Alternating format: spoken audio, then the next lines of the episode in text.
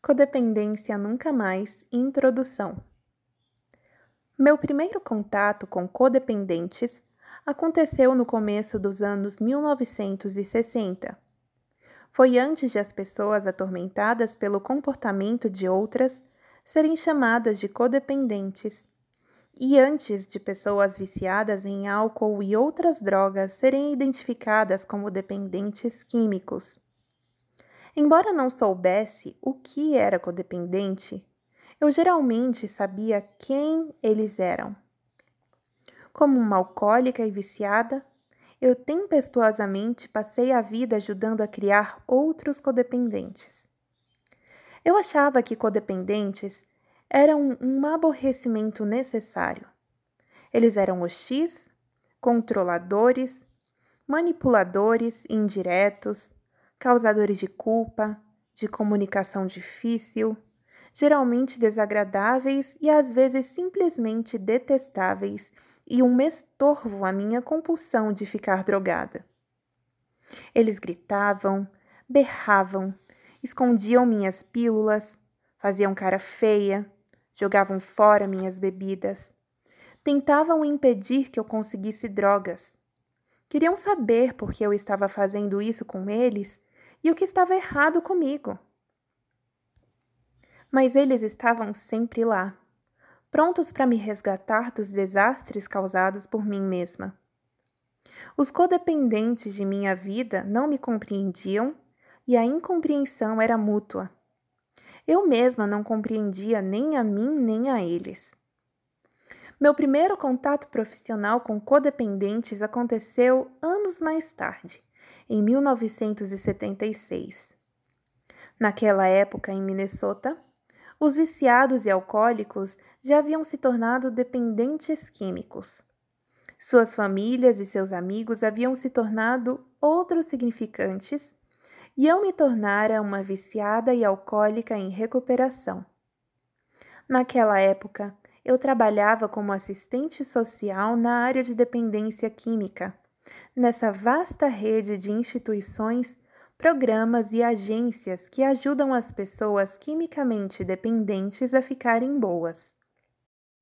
Como sou mulher, e a maioria dos outros significantes naquela época era de mulheres, e como eu era mais nova e nenhuma das minhas companheiras de trabalho queria fazê-lo, meu chefe no centro de tratamento de Minneapolis designou-me para organizar grupos de apoio para esposas de viciados que frequentam o programa. Eu não estava preparada para aquela tarefa. Ainda achava os codependentes hostis, controladores, manipuladores, dissimulados, causadores de culpa, de comunicação difícil e muito mais. Em meu grupo, eu via pessoas que se sentiam responsáveis pelo mundo inteiro, mas que se recusavam a ser responsáveis por dirigir e viver as próprias vidas. Vi pessoas que constantemente se doavam a outros, mas que não sabiam como receber. Vi pessoas se doarem até ficarem revoltadas, exaustas e vazias. Vi algumas se doarem até desistir. Vi inclusive uma mulher se doar e sofrer tanto que morreu de velhice e causas naturais aos 33 anos. Era mãe de cinco filhos e casada com um alcoólico preso pela terceira vez.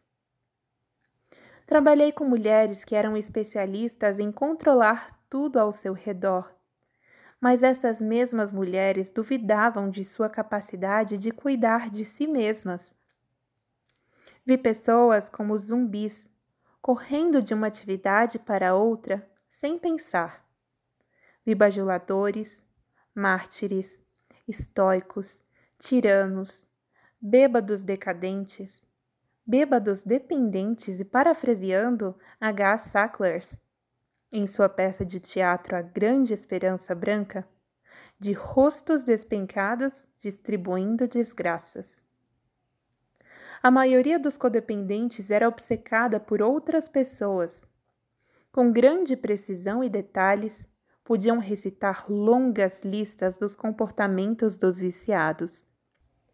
O que pensavam, Sentiam, faziam e diziam, e o que não pensavam, não sentiam, não faziam e não diziam. Os codependentes sabiam que os alcoólicos ou os viciados em outras drogas deviam e não deviam fazer. E especulavam longamente sobre as razões que os levavam a fazer ou não aquelas coisas. Mas esses mesmos codependentes, que compreendiam tão bem os outros, não conseguiam enxergar a si mesmos. Não sabiam o que sentiam. Não tinham certeza do que pensavam e não sabiam o que poderiam fazer para resolver os próprios problemas, se é que tinham problemas não relacionados a seus alcoólicos. Formavam um grupo formidável aqueles codependentes Sofriam, reclamavam e tentavam controlar tudo e todos, menos eles mesmos. E com exceção de alguns modestos pioneiros em terapia familiar, muitos assistentes sociais, eu inclusive, não sabiam como ajudá-los. A área da dependência química estava florescendo, mas a ajuda era concentrada apenas no viciado. A literatura e o treinamento sobre terapia familiar eram escassos. De que os codependentes precisavam? O que queriam? Não era apenas uma extensão do alcoólico, visitantes no centro de tratamento? Por que não cooperavam em vez de sempre trazerem problemas? Os alcoólicos tinham uma boa desculpa para serem tão malucos. Eles viviam bêbados. Mas os outros significantes não tinham desculpas. Eram daquele jeito mesmo sóbrios. Eu logo incorporei duas crenças populares. A primeira, esses codependentes loucos, outros significantes, estão mais doentes do que os alcoólicos. A segunda, não é à toa que o alcoólico bebe. Quem não beberia se tiver uma mulher louca como aquela? Naquela época, eu já estava sóbria havia algum tempo. Começava a compreender a mim mesma, mas não compreendia a codependência. Tentei, mas não consegui, até anos mais tarde, quando comecei a me envolver tanto no caos dos alcoólicos que deixei de viver minha própria vida. Deixei de pensar, deixei de sentir emoções positivas e estava cheia de raiva, amargura, ódio, medo, depressão, impotência, desespero e culpa. Às vezes queria deixar de viver. Não tinha energia. Passava a maior parte do tempo preocupando-me com as pessoas e tentando descobrir como controlá-las. Não conseguia dizer não a qualquer coisa, menos a diversão, nem se minha vida dependesse disso. E dependia. Meus relacionamentos com parentes e amigos ficaram de cabeça para baixo. Senti-me terrivelmente injustiçada. Perdera-me a mim mesma e não sabia como isso tinha acontecido. Não sabia o que havia acontecido. Achei que estava ficando louca e pensava, de dedo em riche para as pessoas à minha volta, que a culpa era delas.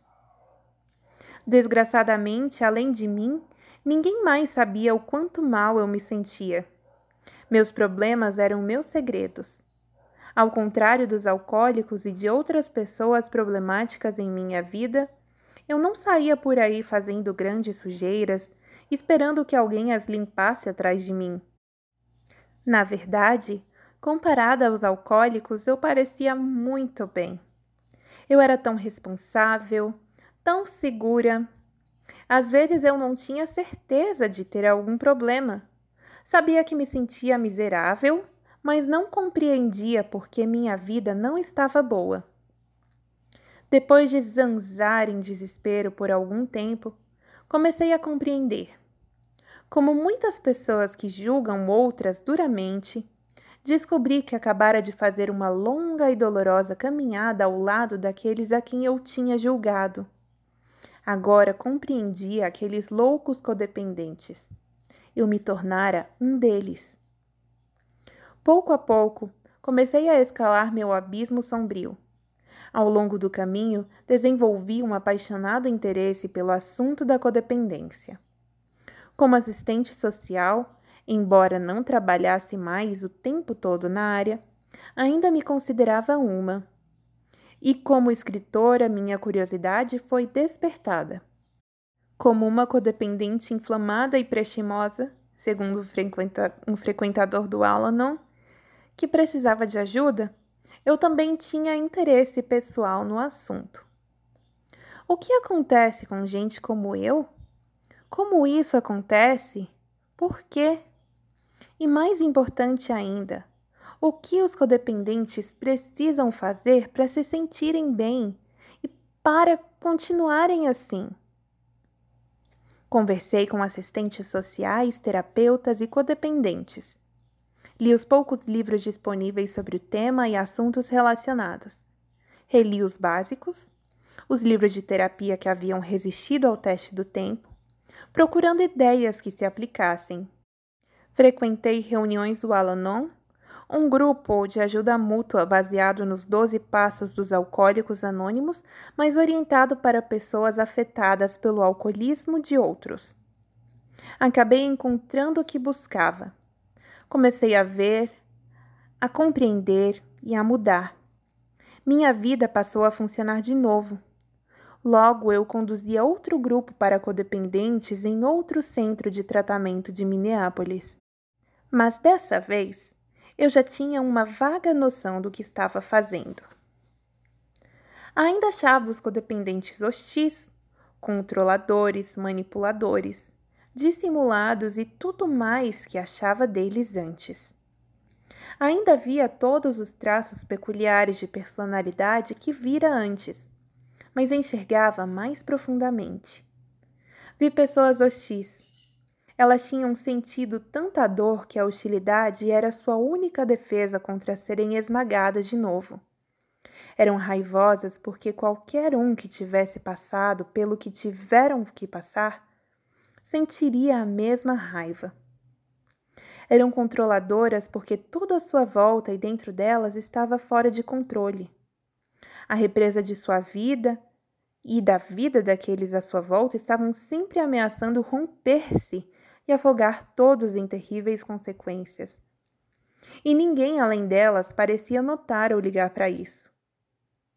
Vi pessoas que manipulavam porque parecia ser a única forma de conseguirem fazer algo.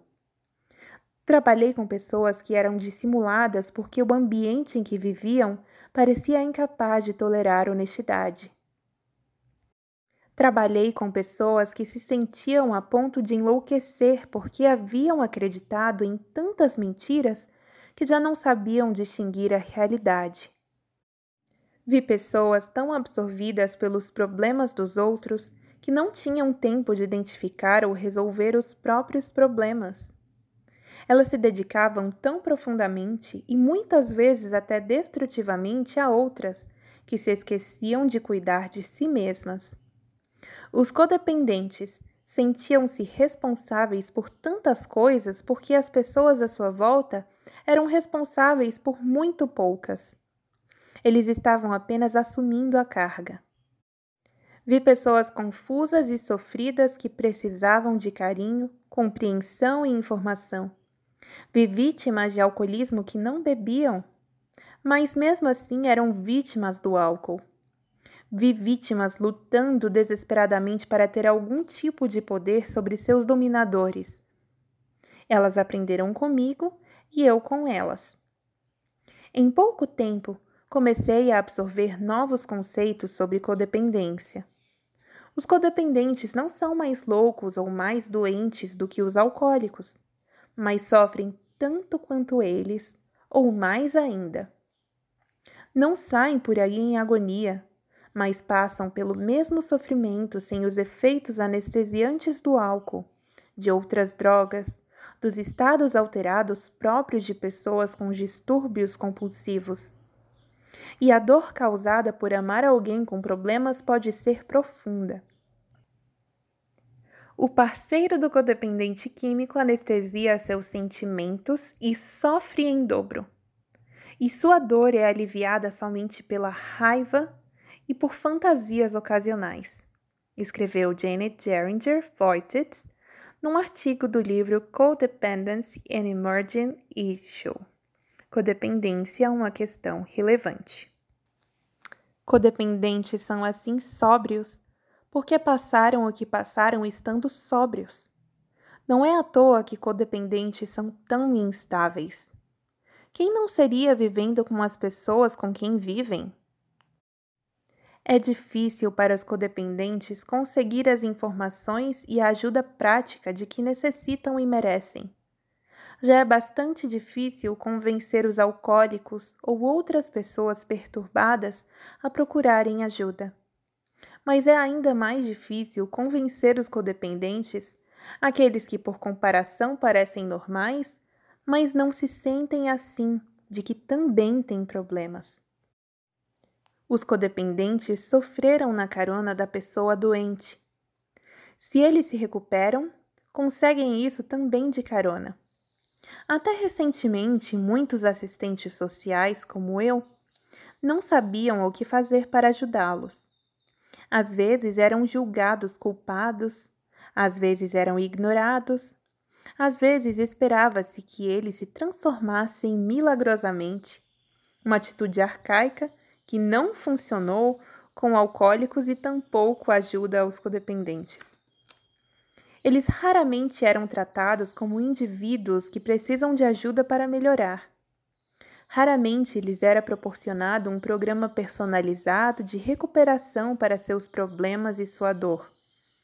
Mas, mesmo assim, por sua natureza, o alcoolismo e outras desordens compulsivas transformam em vítimas todos os que são afetados pela doença.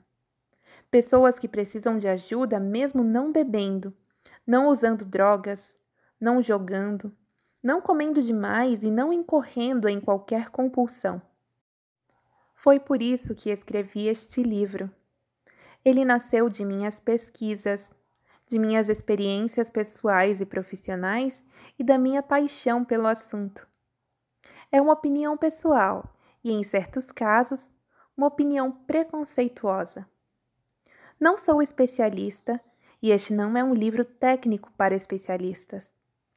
Se o indivíduo pelo qual você deixou se afetar foi um alcoólico, jogador, comedor compulsivo, viciado em trabalho, viciado em sexo, criminoso, adolescente rebelde, pai neurótico, outro codependente ou qualquer combinação dos casos acima, este livro é para você, o codependente. Este livro não é sobre como você pode ajudar a pessoa alcoólica ou perturbada. Porém, se você melhorar, as chances de que ele ou ela se recuperem também aumentam. Existem livros muito bons sobre como ajudar o alcoólico. Este livro é sobre sua responsabilidade mais importante e talvez a mais negligenciada: como cuidar de si mesmo. É sobre o que você pode fazer para começar a se sentir melhor. Tentei reunir alguns dos melhores e mais úteis pensamentos sobre codependência. Incluí opiniões de pessoas que considero especialistas no assunto para demonstrar suas crenças. Também inclui relatos de codependentes para mostrar como as pessoas lidam com seus problemas. Embora tenha trocado nomes e certos detalhes para preservar a privacidade dos envolvidos, todas as histórias são verdadeiras e sem retoques. Inseri notas para documentar as informações, para sugerir leituras adicionais e para dar crédito do material às fontes de origem. Entretanto, muito do que aprendi é proveniente de diversas pessoas e de seus pensamentos similares nesse assunto. Muitas ideias têm sido passadas de mão em mão e suas origens se tornaram indistinguíveis. Tentei ser o mais exata que pude, mas nessa área isso nem sempre é possível. Embora este seja um livro de autoajuda, lembre-se de que não é um livro de receitas para a saúde mental. Cada pessoa é diferente, cada situação é diferente. Tente encontrar seu próprio processo de cura. Isso pode incluir procurar ajuda profissional, ir a grupos de autoajuda como o Alanon e pedir o auxílio de um poder maior do que você mesmo. Meu amigo Scott Eggleston, especialista na área de saúde mental, contou-me de uma fábula terapêutica. Ele a ouviu de alguém que a ouviu de outra pessoa. É assim. Era uma vez uma mulher que se mudou para uma caverna nas montanhas para aprender com um guru. Ela lhe disse que queria aprender tudo que havia para saber. O guru entregou-lhe pilhas de livros e a deixou a sós para que pudesse estudar. Todas as manhãs, ele ia à caverna para inspecionar o progresso da mulher. Levava na mão uma pesada vara. Todas as manhãs, fazia a ela a mesma pergunta: Já aprendeu tudo? Todas as manhãs, a resposta dela era a mesma: Não, ainda não. O guru então batia com a vara na cabeça dela. Isso se repetiu por meses. Um dia, o guru entrou na caverna, fez a mesma pergunta, ouviu a mesma resposta e levantou a vara para bater na mesma forma, mas a mulher agarrou-a antes que tocasse sua cabeça. Aliviada por evitar a surra do dia, mas com medo de represália, a mulher olhou para o guru. Para sua surpresa, o guru sorriu. Parabéns, disse ele. Você se formou. Agora sabe tudo o que precisa saber. Como assim? Perguntou a mulher. Você aprendeu que nunca aprenderá tudo que há para saber, respondeu ele. E aprendeu como parar a sua dor. Este livro é sobre isso. Aprender a parar a dor e assumir o controle de sua vida. Muitas pessoas aprenderam a fazer isso. Você também pode aprender.